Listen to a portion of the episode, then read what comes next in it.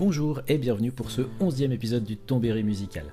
Alors aujourd'hui ça va être un épisode un peu particulier puisque je ne vais pas vous parler d'un jeu et des anecdotes autour de ce jeu, mais je vais plutôt vous conter trois histoires qui vont être chronologiquement les histoires de Drakengard 3, puis Drakengard 1 et enfin Nier.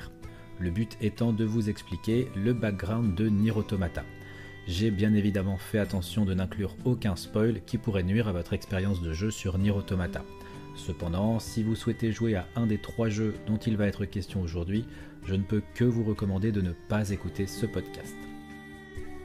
Alors pour ceux qui sont restés, je vous souhaite une bonne écoute, un bon podcast, et bien sûr j'attends vos retours, vos remarques et vos critiques sur Twitter et en commentaire de la vidéo.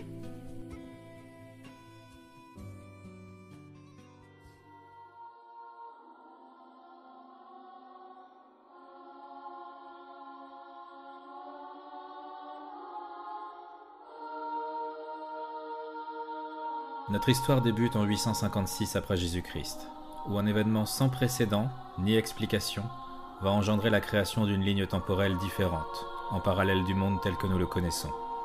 Cet événement, surnommé le cataclysme, voit la Terre trembler comme jamais, jusqu'à faire jaillir une ville entière de ses entrailles. Une ville entière certes, mais vide, appelée par la suite Cathedral City. Au même moment, de nombreux monstres apparaissent à travers le monde, notamment des dragons. C'est le chaos. Très vite, Cathedral City est colonisée par les humains qui y découvrent la magie et décident d'entamer une série d'expériences, notamment sur d'autres humains. Tout cela perdure jusqu'en 995, où une terrible explosion anéantit l'Académie de magie.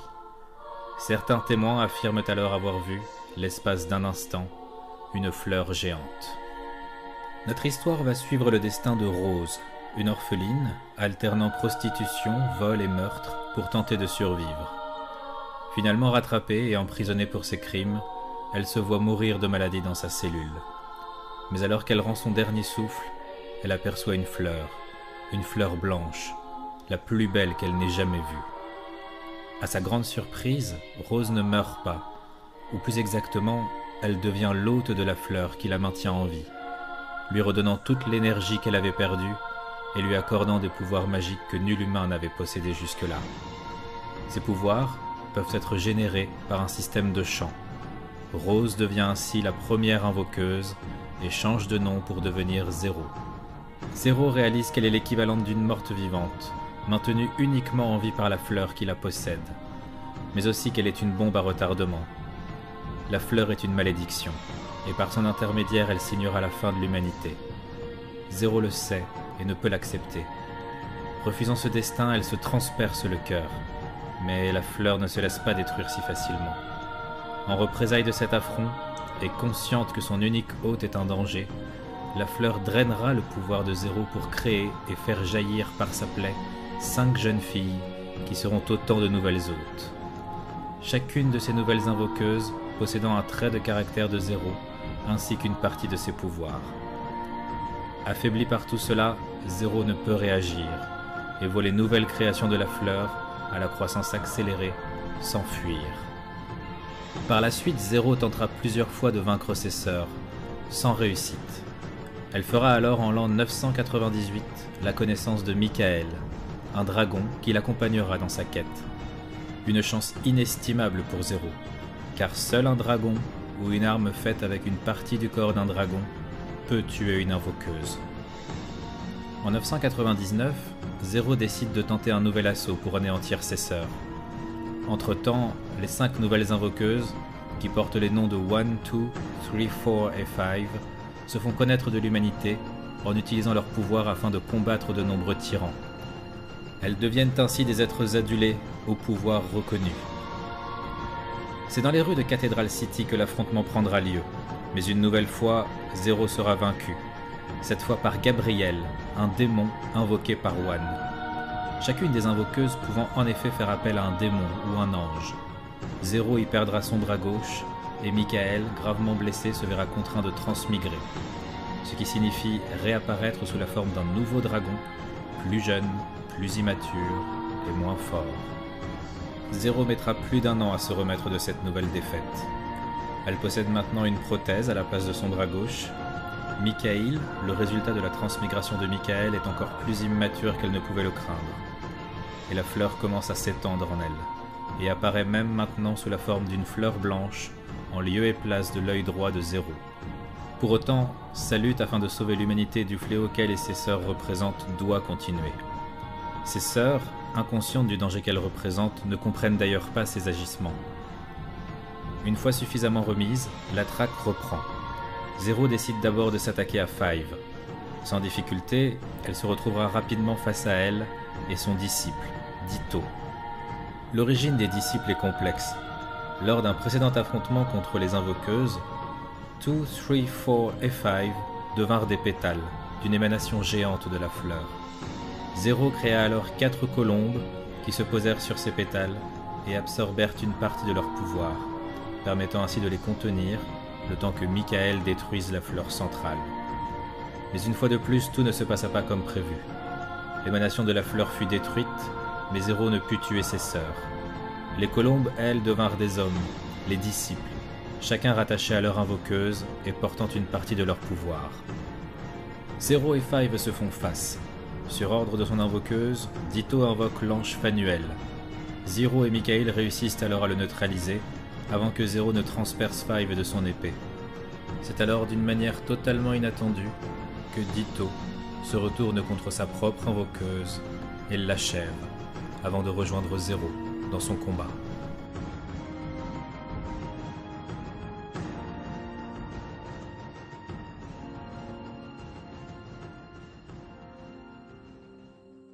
Five est vaincu autour de Fort. Dans son domaine des montagnes, Fort perd peu à peu la raison. Elle sent que son esprit lui échappe. Elle devient violente et impulsive. Son disciple, Decadus, aurait même participé à une tentative de meurtre par empoisonnement avant de changer d'avis et de lui éviter la mort. Pour autant, Fort n'a plus confiance en personne.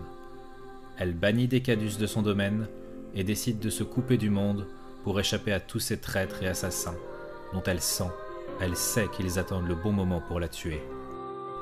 Zéro apprendra tout cela de la bouche même de Decadus, qui croise sa route et décide de l'accompagner, étant ainsi avec Ditto le deuxième disciple à rejoindre Zéro et Michael dans leur combat.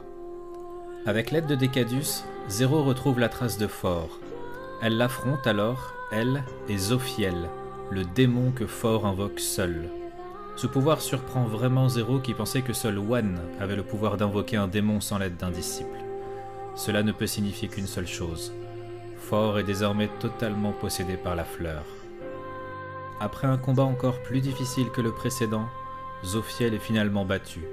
Fort est dominé en combat rapproché contre Zéro et finit par se faire dévorer par Michael, qui suite à cela évolue, se rapprochant un peu plus de son pouvoir d'antan. C'en est fini de Fort, il est temps de détruire Three. Cette dernière réside dans le domaine de la forêt. Nos combattants prennent alors la route via le désert pour y accéder plus vite. Leur surprise est totale quand ils croisent Sent, le disciple de tout, errant seul au milieu des dunes. Son invoqueuse n'est plus, il n'a plus de but, plus de raison d'être ou de combattre. Le disciple leur explique alors les événements qui l'ont mené jusqu'ici. Lors de l'affrontement de 999 à Cathedral City, le jour où Zéro perdit son bras gauche et où Michael dut transmigrer, Sent utilisa ses pouvoirs pour augmenter les forces des soldats de la ville. Mais cela les muta horriblement et ils furent contraints de les tuer. Depuis ce jour, tout était demeuré dans un état catatonique.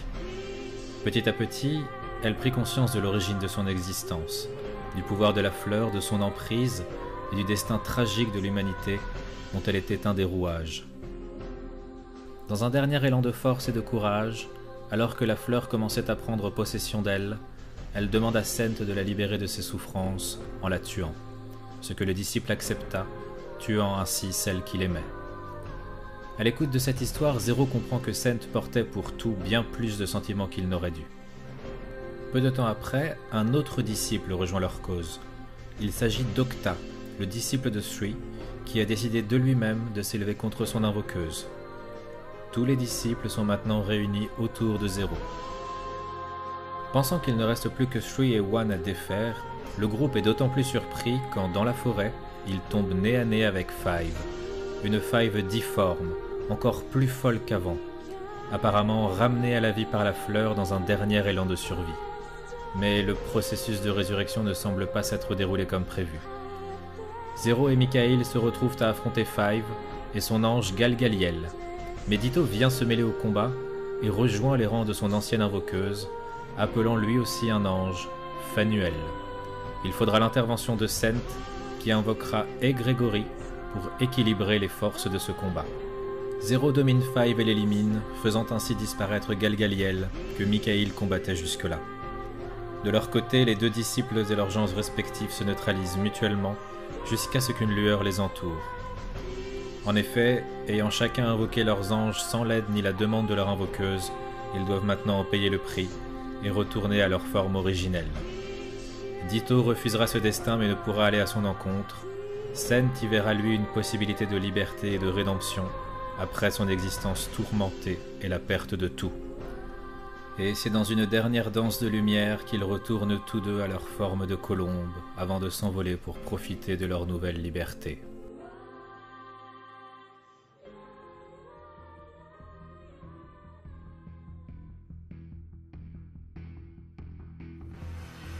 Peu de temps après, reconnaissant la cantate de Three au loin, Michael est à même de guider nos guerriers restants jusqu'à elle. Ils n'ont quasiment pas pu récupérer que déjà un nouveau combat s'engage. Three a invoqué Israël, un dragon ancestral, pour combattre à ses côtés. La fleur serait-elle déjà si puissante en elle? Le combat est difficile. Israël bénéficie de pouvoirs colossaux, et sa capacité à se téléporter rend le combat quasi impossible à gagner pour Michael. C'est alors que Decadus, dans un dernier acte de bravoure, invoque Armaros, son ange, pour permettre à Michael de reprendre le dessus. Le prix à payer restant le même, Decadus redevient à son tour une colombe. Michael gagne son combat, non sans mal, mais Three s'échappe. Zero retrouve alors Michael et Octa pour tenter d'enfin reprendre des forces. Mais Three, qui n'était pas loin, réapparaît et utilise son pouvoir pour obliger Octa, son ancien disciple, à invoquer Armisael. Mais Octa arrive à se défaire l'espace d'une seconde du pouvoir de l'invoqueuse, appelant l'ange en son propre nom. Il est ainsi le dernier des quatre disciples à retrouver sa forme originelle, tandis qu'Armisael neutralise Three. Michael accomplira alors le rituel en la dévorant. Le combat final contre One approche est la dernière étape pour que Zéro accomplisse sa mission.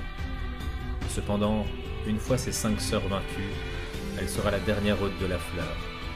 Ne pouvant se tuer elle-même, au risque de répéter son erreur du passé, elle fait promettre à Michael de la dévorer, elle aussi, une fois que tout sera fini. À contre-coeur, Michael lui promet de respecter cette dernière volonté quand le moment sera venu. Maintenant que ce dernier détail est acté, direction Cathedral City. Wan attend Zero et Michael de pied ferme. Le combat ne se fait pas attendre, et Wan invoque directement son ange, Gabriel. Le combat tourne vite à l'avantage de Michael, qui a quasiment retrouvé sa force d'antan après avoir dévoré Three.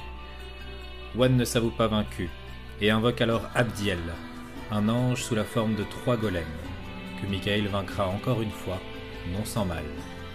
Puis c'est au tour de Raphaël, un autre ange d'être invoqué par Wan.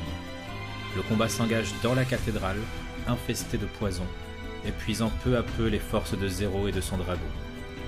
Encore une fois, Michael fait preuve d'une force et d'un courage sans faille, mais ses forces s'amenuisent dangereusement. Wan, qui semble pouvoir invoquer sans difficulté des anges à la suite, fait alors revenir Gabriel, qui prend cette fois l'avantage sur un Michael épuisé et gravement blessé. En parallèle, Wan et Zero s'affrontent tout en s'invectivant. Wan ne comprenant pas les motivations de Zero, qui les a créées avant de vouloir les tuer une par une. Mais le stade de la discussion et des explications a été dépassé depuis bien trop longtemps, et il ne peut plus y avoir qu'une seule issue à ce combat. Zero en sortira vivante, Wan s'effondre, emportant avec elle Gabriel. Mais Michael est mourant. Dans un dernier espoir, Zero, elle aussi à bout de force, utilise la magie du pacte, qui permet à deux êtres de retrouver leur force en échange d'un lien immuable qui tue l'un des pactisants si l'autre meurt. À peine le pacte fini, alors que Zéro et Michael retrouvent leur force, Zéro se voit attaqué par derrière, le corps transpercé par une épée en dents de dragon. Zéro se meurt, vaincu par la seule arme qui pouvait l'anéantir. Le pacte se réalise, Michael meurt aussi. Derrière Zéro se trouve un jeune garçon, portrait craché de One, créé par sa jumelle afin d'accomplir ce terrible plan que cette dernière avait anticipé des jours avant l'affrontement. Tout était prévu. L'épuisement progressif de Michael poussait Zéro à créer un pacte pour sauver le dragon et lui permettre de tenir sa promesse, et attendre le bon moment pour détruire les deux en un seul coup. Le jumeau de Wan se retrouve alors le dernier représentant vivant de la fleur. Zéro a échoué, et le destin tragique de l'humanité semble plus que jamais immuable.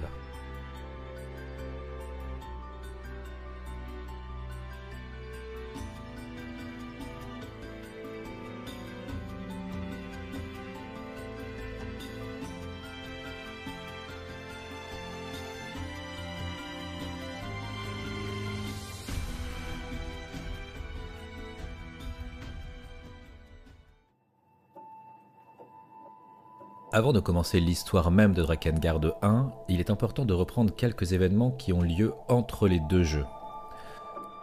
Nous sommes donc après la mort de Zéro, et le jumeau de Wan est le dernier hôte de la fleur à son insu. Étant le jumeau parfait de sa sœur, il décide de se faire passer pour elle. Il est donc désormais l'unique représentant de ces êtres que les humains vénéraient pour leur pouvoir et leur prétendue bienveillance. Il profite de ce statut pour créer le culte des archanges, pour faire perdurer l'influence des invoqueuses à travers le monde. Ce culte s'apparentera à une religion avec un pouvoir politique sans précédent, Cathedral City étant son centre névralgique. En l'an 1012, le monde est marqué par l'apparition de ce qui sera appelé une anomalie. C'est une entité belliqueuse, apparemment indestructible et d'origine inconnue. Lors de l'affrontement, le culte des archanges découvre la magie des sceaux. Une femme, désignée par le culte, devient porteuse d'un sceau magique et maléfique, suite à quoi l'anomalie devient inerte et peut ainsi être battue plus facilement. Mais le prix à payer est immense pour les porteuses du sceau. Appelées déesses, elles souffrent de douleurs indescriptibles et sont obligées de vivre loin de tout, protégées et gardées par le culte.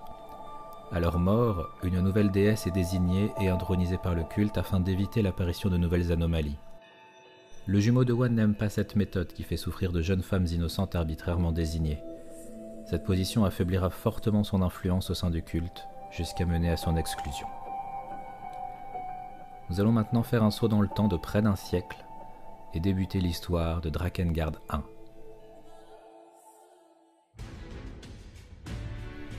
Nous incarnons Caïm, prince du royaume de Caerleon, dont les parents ont été dévorés par un dragon et dont la sœur, Furiae, est la déesse actuelle, la porteuse du sceau. Les temps sont belliqueux, deux conglomérats de nations s'affrontent.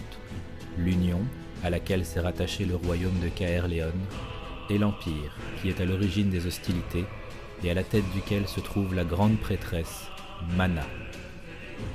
L'Empire a d'ores et déjà franchi les frontières de Caerleon, grâce à son armada de dragons et ses soldats aux yeux rouges qui, même une fois morts, semblent continuer le combat. Très vite, le bastion de la déesse Furiae, cible prioritaire de l'Empire, est assiégé. Caïm, gravement blessé, tente d'arriver à temps pour protéger sa sœur. À bout de force, il tombe sur un dragon rouge capturé par l'Empire, lui aussi mourant. Caïm lui propose un pacte que le dragon accepte. Les voilà maintenant liés dans la vie et dans la mort. Mais le prix à payer est la voix de Caïm, qui ne peut plus parler. Leurs forces leur reviennent, et ensemble, ils arrivent à reprendre le dessus sur les armées de l'Empire. Caïm retrouve Furiae, avec à ses côtés Inuart, auparavant son fiancé, et qui demeure désormais son protecteur en raison des interdits qu'incombe le rôle de déesse. Ensemble, ils décident de partir pour le village des elfes, une zone neutre qui leur permettra de gagner du temps. Pourquoi l'Empire sous les ordres de la princesse Mana souhaite-t-il éliminer la déesse porteuse du sceau? Personne dans le groupe ne comprend les motivations derrière cette invasion, ni cet objectif. Mais peu importe, l'heure est à l'évasion et à la protection de Furiae, coûte que coûte. Alors qu'il se dirigeait vers le village des elfes, une voix retentit dans la tête du dragon, Il informe que le village a été détruit par l'Empire. Inuart ne croit pas cette information et décide qu'il leur faut tout de même tenter le coup. Malheureusement, la voix disait vrai. Cette dernière retentit de nouveau. Il s'agit en réalité de Verdelette, l'évêque suprême gardien des sceaux. Il leur demande de lui amener Furiae au temple du désert pour la protéger. Inuart part avec la déesse vers le temple, tandis que Caïm et le dragon restent pour voir s'ils peuvent aider du monde et comprendre ce qui s'est passé en ces lieux. Traversant le village, Caïm tombe sur des inscriptions écrites par un soldat de l'Empire avec son propre sang. Des archanges, tu ne dois les peindre, les écrire, les sculpter, les célébrer, les nommer. Il croisera aussi un elfe mourant qui lui expliquera que des prisonniers ont été emmenés dans la vallée du mausolée du culte des archanges. Avec son dragon, il décide d'aller les aider. Malheureusement, une fois sur place, les prisonniers ne sont plus là. Pire encore, la voix de Verdelette n'est plus. Furiae est sûrement en danger. Il leur faut partir de toute urgence pour le temple du désert. À leur arrivée, ils trouvent Furiae seul, qui a réussi à échapper aux soldats de l'Empire, mais Inuart et Verdelette ont été capturés. Grâce à la voix de Verdelette, ils arrivent à le retrouver dans un donjon proche d'eux et à l'en sortir, mais aucune trace d'Inuart. Ce dernier sera gardé prisonnier, torturé et manipulé mentalement par une entité inconnue qui se définit comme un archange. L'archange réveillera en lui les douleurs de son amour impossible pour Furiae, maintenant qu'elle est une déesse porteuse du sceau. Il ne peut donc qu'être condamné à une souffrance sans fin. Détruit psychologiquement, Inuart finit par craquer et ses yeux se remplissent de cette couleur rouge caractéristique des hommes de l'Empire. Enfin libre, Verdelette explique à Caïm ce qui se cache derrière cette invasion de l'Empire. Sous le joug du culte des archanges et de la folie de Mana, sa prêtresse, ils veulent briser les quatre sceaux protecteurs du monde. Celui porté par Furiae, mais aussi les trois sceaux gravés dans la terre, appelés les sceaux du désert, de l'océan et celui de la forêt qui lui a déjà été détruit. Ces sceaux servent à empêcher que le cycle ne soit brisé le temps qu'une nouvelle déesse soit désignée lorsque la précédente est morte. Ensemble, ils empêchent le retour des anomalies. En détruisant les sceaux, l'Empire et le culte des archanges espèrent faire apparaître les germes de la résurrection, qui détruiront le monde avant de le faire renaître. Face à ces révélations, le groupe se dirige vers le sceau du désert, mais en vain. Ce dernier a déjà été souillé par des créatures des ténèbres aux ordres de l'Empire. Il est détruit. Il ne reste plus que celui de l'océan et celui porté par Furiae. À peine ont-ils le temps de quitter le désert vers les terres arides gelées qu'une nouvelle épreuve s'abat sur eux. Inuart, sur le dos d'un dragon, vient pour enlever Furiae. Ses yeux rouges ne laissent aucun doute possible. Il est maintenant à la solde de l'Empire et du culte des archanges. Le combat s'engage entre lui et Caïn, mais malheureusement, le jeune guerrier n'est pas de taille face à la nouvelle puissance d'Inuart et de son dragon. Et c'est dans une rage incontrôlable qu'il voit son ennemi capturer la déesse.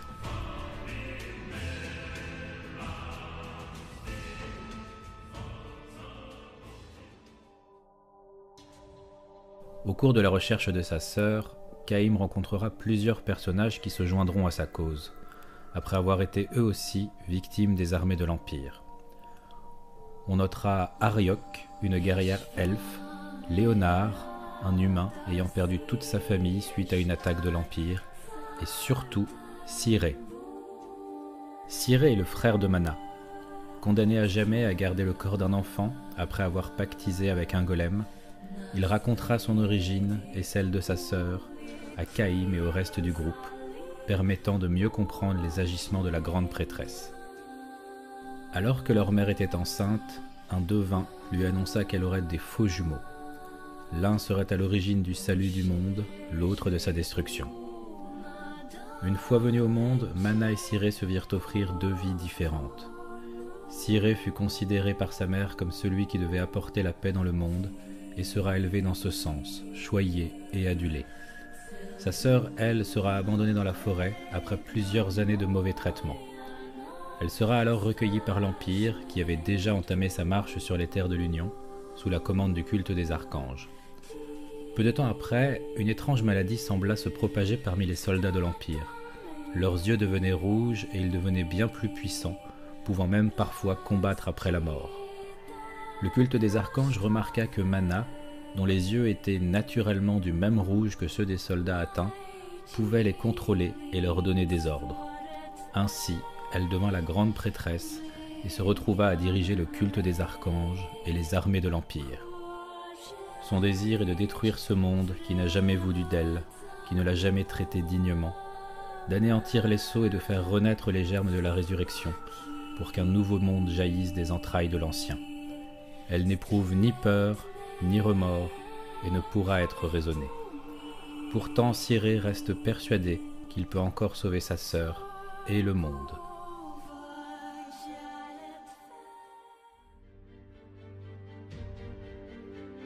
L'équipe est maintenant renforcée. Les combattants décident de se diriger vers la forteresse céleste, le cœur de l'armée de l'Empire, là où se trouve sûrement Mana, Furiae et son ravisseur Inuart. Le temps presse, car au loin et à travers le monde, un cri retentit, celui des sylphes.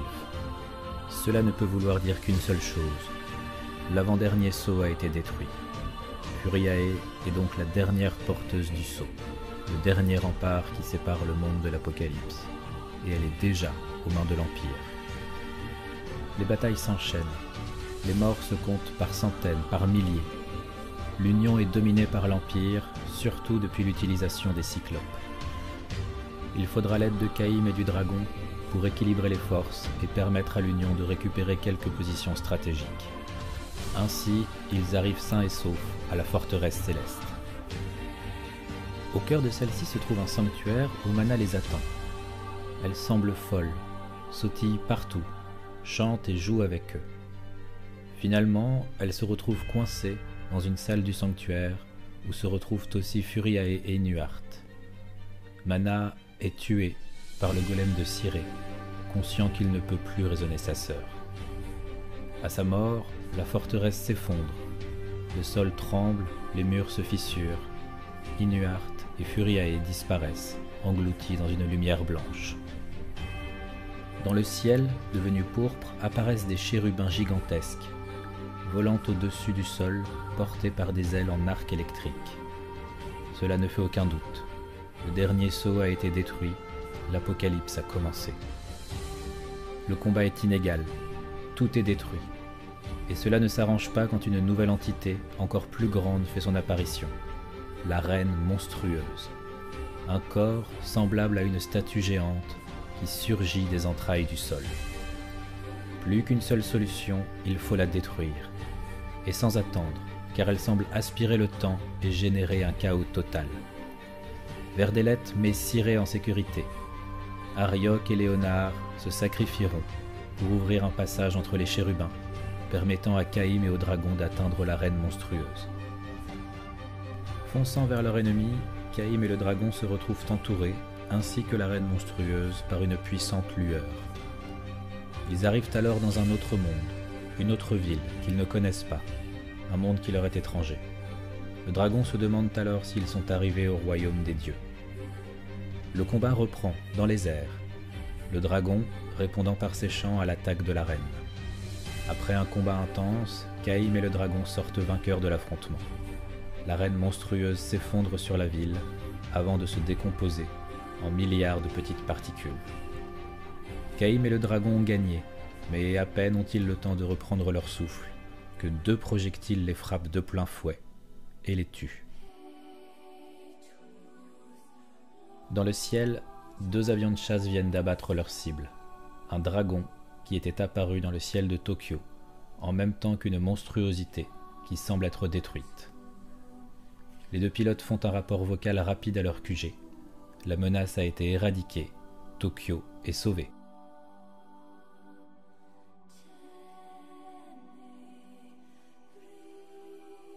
Je vais maintenant vous conter les événements qui ont eu lieu entre le jour de l'apparition d'une entité mystérieuse dans le ciel de Tokyo jusqu'à la fin de l'histoire du jeu Nier. Cependant, tout ce qui va suivre fait partie de l'intrigue du jeu puisque ces éléments se découvrent au fil de l'aventure et répondent aux questions soulevées par le scénario. Alors je conseille à tous ceux qui souhaitent jouer à Nier de ne pas écouter la prochaine et dernière partie du podcast.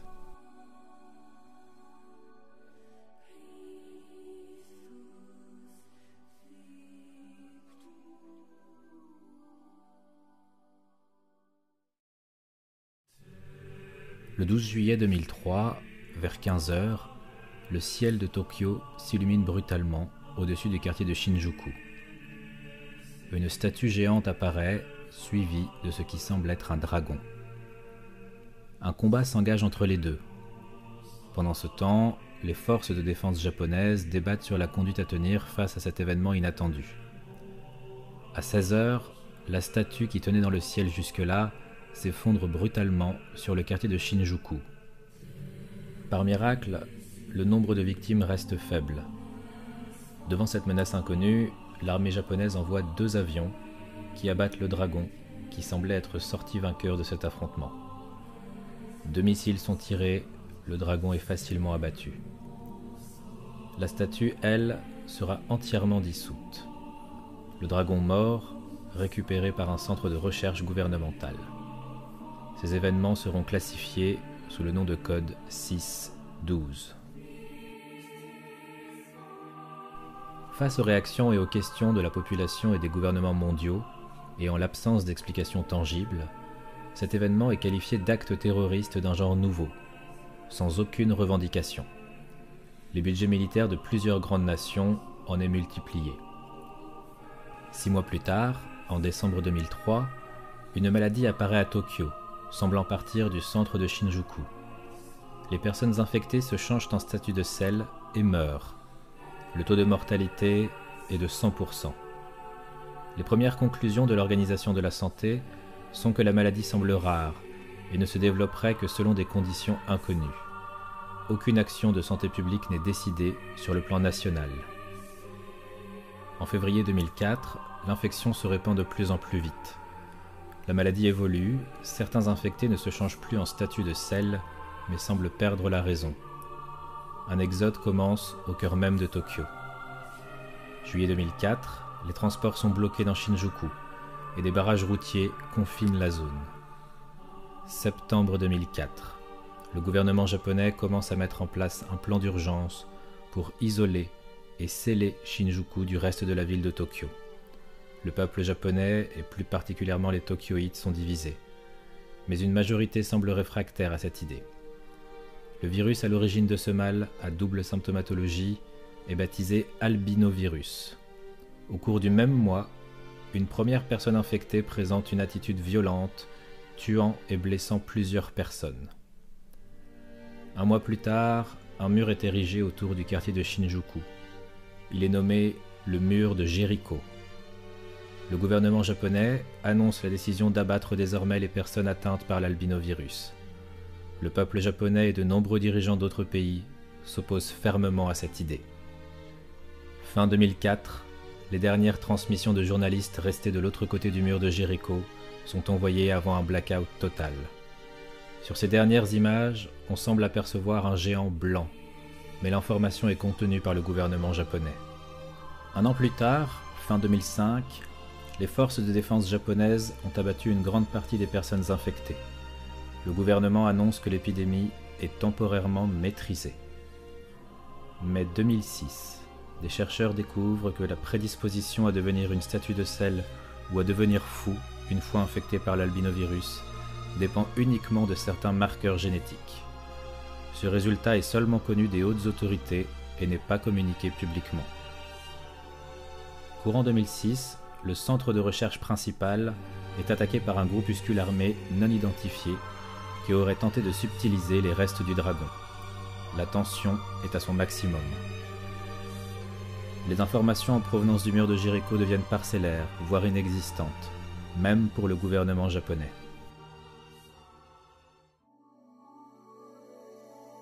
Février 2008. Le mur de Jericho est détruit par une armée d'hommes devenus des monstres blancs. Ils seront alors appelés Légions. Au moment de la chute du mur de Jéricho, un hurlement retentit dans toute la ville de Tokyo. La dernière fois qu'un tel son avait été entendu, c'était lors de l'apparition de la statue géante, en 2003. Les légions, désormais libres, attaquent et tuent civils et soldats sans distinction, sans aucune discussion possible. Leurs yeux brûlent d'un rouge vif.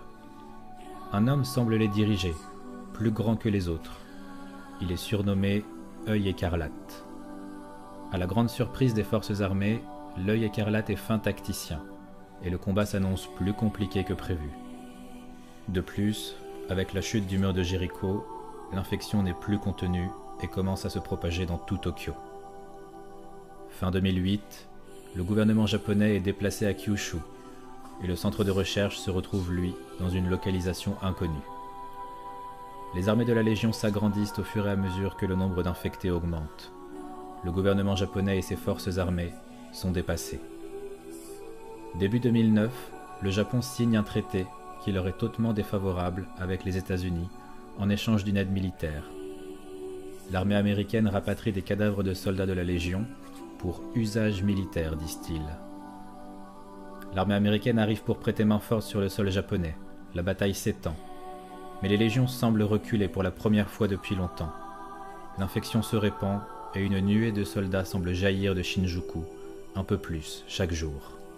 Avril 2009, après plusieurs bombardements peu efficaces sur le cœur de Shinjuku, il est abordé pour la première fois la possibilité de larguer une bombe nucléaire. Le gouvernement japonais et une bonne partie de l'opinion publique mondiale restent réfractaires à cette idée. Mais devant l'arrivée incessante de nouveaux membres de la Légion, en provenance de Shinjuku, un consensus est finalement obtenu. Le 6 août 2009, une bombe nucléaire est larguée sur Shinjuku, qui depuis ce jour est surnommé Ground Zero. D'autres bombardements similaires suivront, anéantissant une grande partie du Japon, mais aussi des armées de la Légion. Novembre 2009. L'œil écarlate est déclaré mort et les légions exterminées. Contre toute attente, l'année 2010 restera comme une des plus terribles. En février, des légions et des victimes de l'albinovirus apparaissent en Chine. Il s'agit là des premiers infectés en dehors du sol japonais. Avril 2010. L'albinovirus est responsable désormais d'une pandémie mondiale. L'œil écarlate réapparaît contre toute attente. Deux mois plus tard, les premières grandes conclusions des recherches sur l'albinovirus et le dragon rouge sortent. Il est désormais confirmé l'existence de mondes multiples. La particule Masso est identifiée. Elle aurait émané de la destruction de la statue géante apparue en 2003 et serait à l'origine de l'albinovirus. Ce dernier se transmettrait par voie respiratoire. Le Masso ne peut être détruit par la chaleur. Il est conclu que les multiples attaques nucléaires sur Shinjuku et tout le sol japonais ont juste favorisé la projection des particules à travers le monde expliquant comment une pandémie a pu apparaître aussi vite. Enfin, la recherche sur les mondes multiples aboutit à la découverte d'une nouvelle forme d'énergie dont l'origine viendrait de l'un de ces mondes. L'infection continuera de se répandre et le nombre de victimes ne pourra quasiment plus être correctement comptabilisé. Devant cet échec et ce danger pour l'humanité, un projet est mis en place en mars 2014, le projet Gestalt. Par utilisation et manipulation de cette nouvelle forme d'énergie, découverte en étudiant les mondes multiples, il est désormais possible d'extraire l'âme d'un corps. Ce procédé est appelé gestaltisation. Les premières expériences d'extraction et de réintroduction d'une âme dans un corps sont une réussite. Une âme extraite d'un corps est désormais appelée un gestalt. En 2015, le projet Gestalt est rendu public. Les réactions sont divisées mais cette approche au final reçoit très peu de soutien de la part de la population. En parallèle, en février 2016, une drogue appelée luciférase est conçue. Elle permet de retarder l'infection par l'albinovirus. En l'utilisant, une première escouade est créée, appelée Escouade de la Première Croisade. Elle apporte un premier avantage face aux armées de la Légion, mais se fait anéantir en quelques semaines. Fin 2016, les recherches montrent que la luciférase est plus efficace chez les jeunes adolescents, encore plus s'ils sont dotés d'habilités physiques importantes. L'escouade de la 5e croisade est formée, composée majoritairement d'enfants et d'adolescents. À la suite de cette première escouade de jeunes, un groupe nommé l'Organisation internationale Hamelin est constitué pour repérer, éduquer et former des enfants dans le but d'en faire de futurs soldats pour les croisades à venir. Afin de contrer la puissance montante de cette organisation, le laboratoire de recherche sur les armes décide de se lancer dans la création d'humains surpuissants en utilisant les capacités du Masso. Ce n'est que dix ans plus tard que les expériences cesseront subitement. Un des sujets, appelé numéro 6, doté d'un pouvoir incontrôlable, devient fou. Son frère, numéro 7, est utilisé pour le pétrifier in extremis grâce à ses pouvoirs. Suite à cet incident, le projet est définitivement stoppé.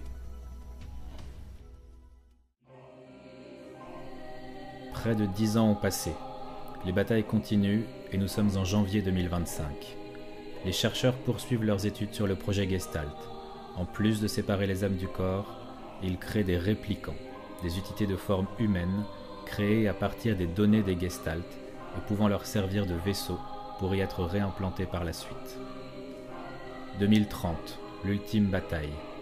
La 13e croisade mène les soldats de l'escouade jusqu'à Jérusalem où se retranche l'œil écarlate. Le chef de l'escouade et l'œil écarlate se tuent mutuellement lors d'un ultime assaut. Sans leader doué de réflexion, les légions se désorganisent et les armées reprennent le dessus partout dans le monde. Mais cela ne stoppera pas la pandémie de l'albinovirus, qui génère toujours plus de victimes et de soldats de la Légion. 2032, le projet Gestalt est révélé et étendu au monde entier. Les Gestalt, âmes extraites du corps, sont mises en sommeil, et des réplicantes sont créées à partir des données de l'humain d'origine.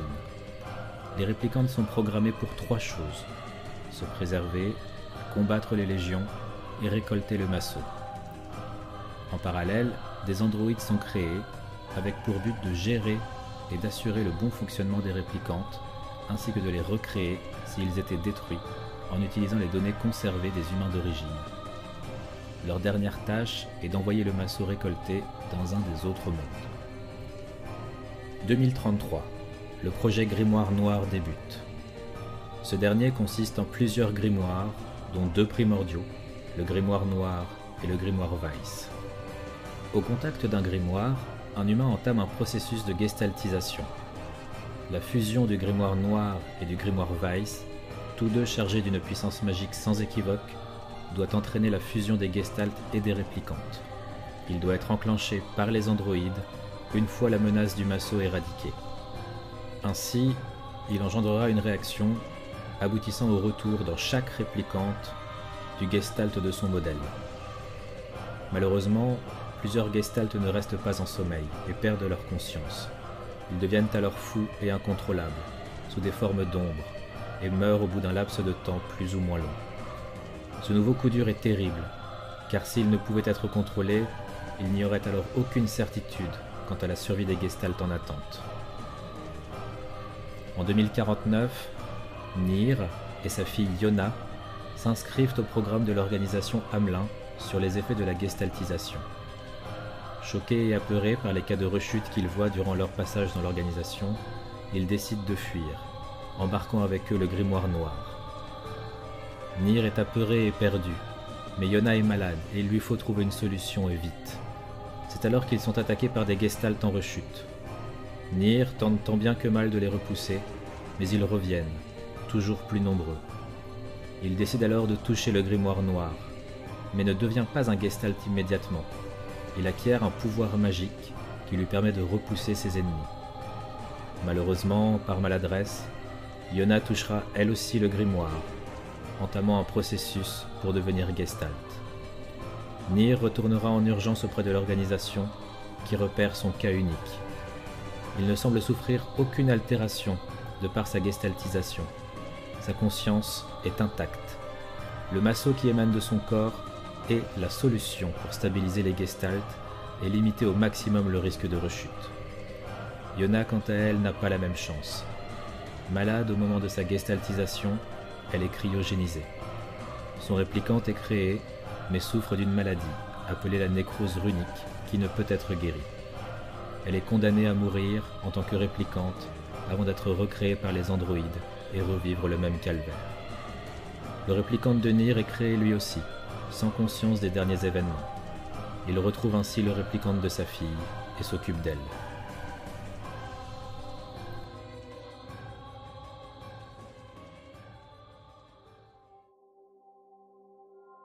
L'humanité est gestaltisée. Les réplicantes, façonnées à l'image des humains devenus gestalt, doivent combattre les légions et récolter le massot. Les androïdes, eux, sont chargés de veiller au bon déroulement des événements et à l'envoi du massot récolté dans un autre monde. Une fois le Massot et les légions éradiquées, ils devront alors faire fusionner les grimoires noirs et Weiss pour forcer la fusion des Gestalt et de leurs réplicantes respectifs. Les siècles passent. Nous sommes désormais en 2764. Contre toute attente, les réplicantes commencent à développer leur propre conscience. Le phénomène n'alerte pas les androïdes. Vers l'an 3000, les réplicantes recréent des bribes de civilisation, avec des cultes et des cultures diverses à travers le monde. 3276, l'œil écarlate reprend vie. Onze ans plus tard, il est vaincu par un androïde et quatre réplicantes non identifiées. Les dernières traces de Masso sont récoltées et envoyées dans un autre monde. 3288, les premiers Gestalt se réveillent, mais les réplicantes, désormais dotées de conscience, refusent que ces âmes inconnues prennent possession de leur corps. Les Gestalt refusés deviennent fous et errent sous forme d'ombres agressives à travers le monde. Certains androïdes parviendront tout de même à forcer quelques réplicantes à accepter la fusion de l'âme. 3361. Le réplicante de Nir est manipulé par deux androïdes, Devola et Popola, pour retrouver tous les livres scellés ainsi que le grimoire Weiss. Les deux androïdes font croire au père de Yona qu'en retrouvant tous ces livres, il pourra guérir sa fille de la nécrose runique qui la ronge. Dans sa quête, Nir rencontrera Kaine, une guerrière puissante, hermaphrodite, dont le corps est à moitié possédé par un gestalt, et Émile, qui n'est autre que l'enfant numéro 7 des expériences malheureuses du laboratoire de recherche sur les armes. C'est lui qui, par son pouvoir de pétrification, avait pu neutraliser sa sœur, Aloua, appelée enfant numéro 6. Ensemble, et accompagnés du grimoire Weiss, lui-même doué de parole et d'une conscience, ils arriveront à retrouver tous les livres. Mais le Gestalt de Nir affrontera alors son réplicante et kidnappera Yona, souhaitant y réimplanter le Gestalt de sa fille. Lors de ce combat, le Gestalt de Nir sera accompagné du grimoire noir, qui tentera de fusionner avec le grimoire Weiss pour engendrer la fusion de tous les Gestalt dans leur réplicante. Mais Weiss résistera et refusera. Plusieurs mois vont passer avant que les deux Nirs ne s'affrontent à nouveau. Cette fois, c'est le réplicante qui prendra le dessus sur le Gestalt. Yona, dont l'âme a été réintroduite par son père dans son réplicante, réalise que cette dernière possède déjà une âme. Elle décidera alors de quitter son réplicante pour le laisser vivre avec sa propre âme. Ni réplicante et sa fille se retrouvent enfin. Ainsi s'achève l'histoire de Nir en 3465 et les événements que je voulais vous conter aujourd'hui. Nir Automata, lui, prend place presque dix mille ans plus tard. Beaucoup de choses se sont passées, mais tout cela, ce sera à vous de le découvrir en jouant au jeu.